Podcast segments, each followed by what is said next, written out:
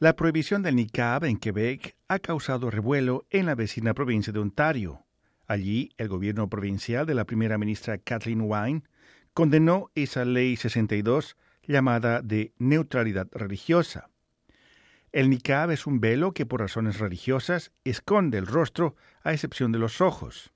El periódico de mayor tiraje, el Toronto Star, señala en un editorial que fue hace menos de un año que el primer ministro de la provincia de Quebec, Philippe Couillard, respondió al asesinato de seis hombres en una mezquita de la ciudad de Quebec con un raro y bienvenido discurso de introspección.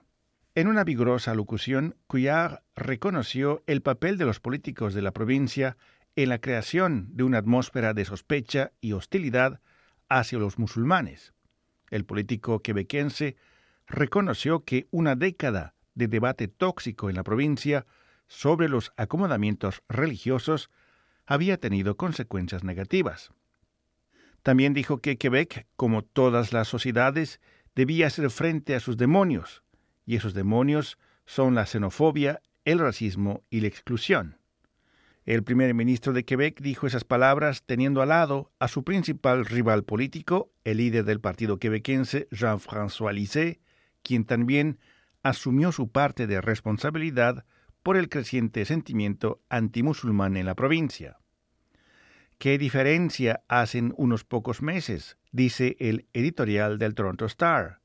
Esta semana el gobierno liberal de Couillard aprobó una ley que prohibirá el uso del niqab en los autobuses urbanos. Y la principal crítica de la oposición oficial del partido quebequense es que esa ley no va lo suficientemente lejos. Esa ley 62 busca garantizar que los empleados públicos proporcionen servicios y que los ciudadanos los reciban con la cara descubierta. Dicha ley da lugar a acomodamientos religiosos, pero dará a los empleadores una enorme latitud para rechazar tales acomodamientos. Por su lado, el Partido Quebequense quiere todavía menos espacios para esos acomodamientos religiosos. En un gesto de extraordinaria hipocresía, dice el Toronto Star, el primer ministro de la provincia de Quebec, Couillard, instó a que se aprobara rápidamente una versión anterior del proyecto de ley solo una semana después del tiroteo en la ciudad de Quebec. Esa legislación ha empeorado desde entonces. Originalmente destinada solo a los servicios públicos provinciales, ahora abarca los servicios municipales como el transporte público. Ya se puede imaginar la pesadilla que será su aplicación, dice el Toronto Star.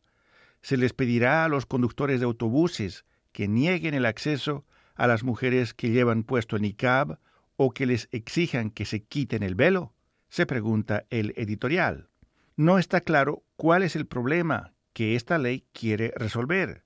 Hay aproximadamente unas 90 mujeres que usan el niqab en toda la provincia de Quebec, donde viven unos 8.400.000 habitantes.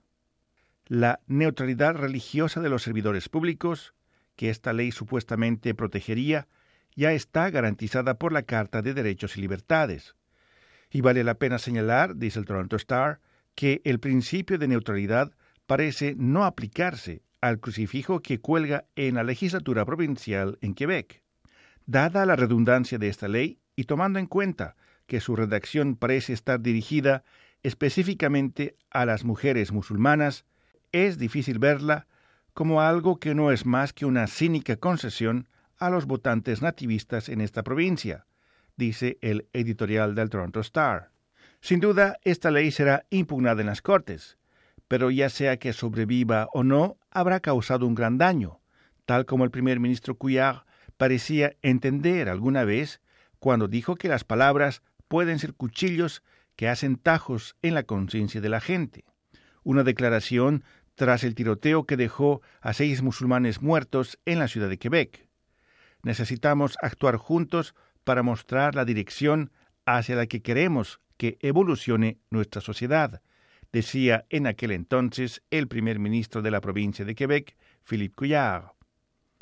El primer ministro y sus rivales políticos saben cuán peligroso es el juego al que están jugando. Qué profundamente decepcionante es ver que ellos insistan en seguir jugando Y todo por unos cuantos votos más, dice el editorial del periódico canadiense Toronto Star. Rufo Valencia, Radio Canadá Internacional.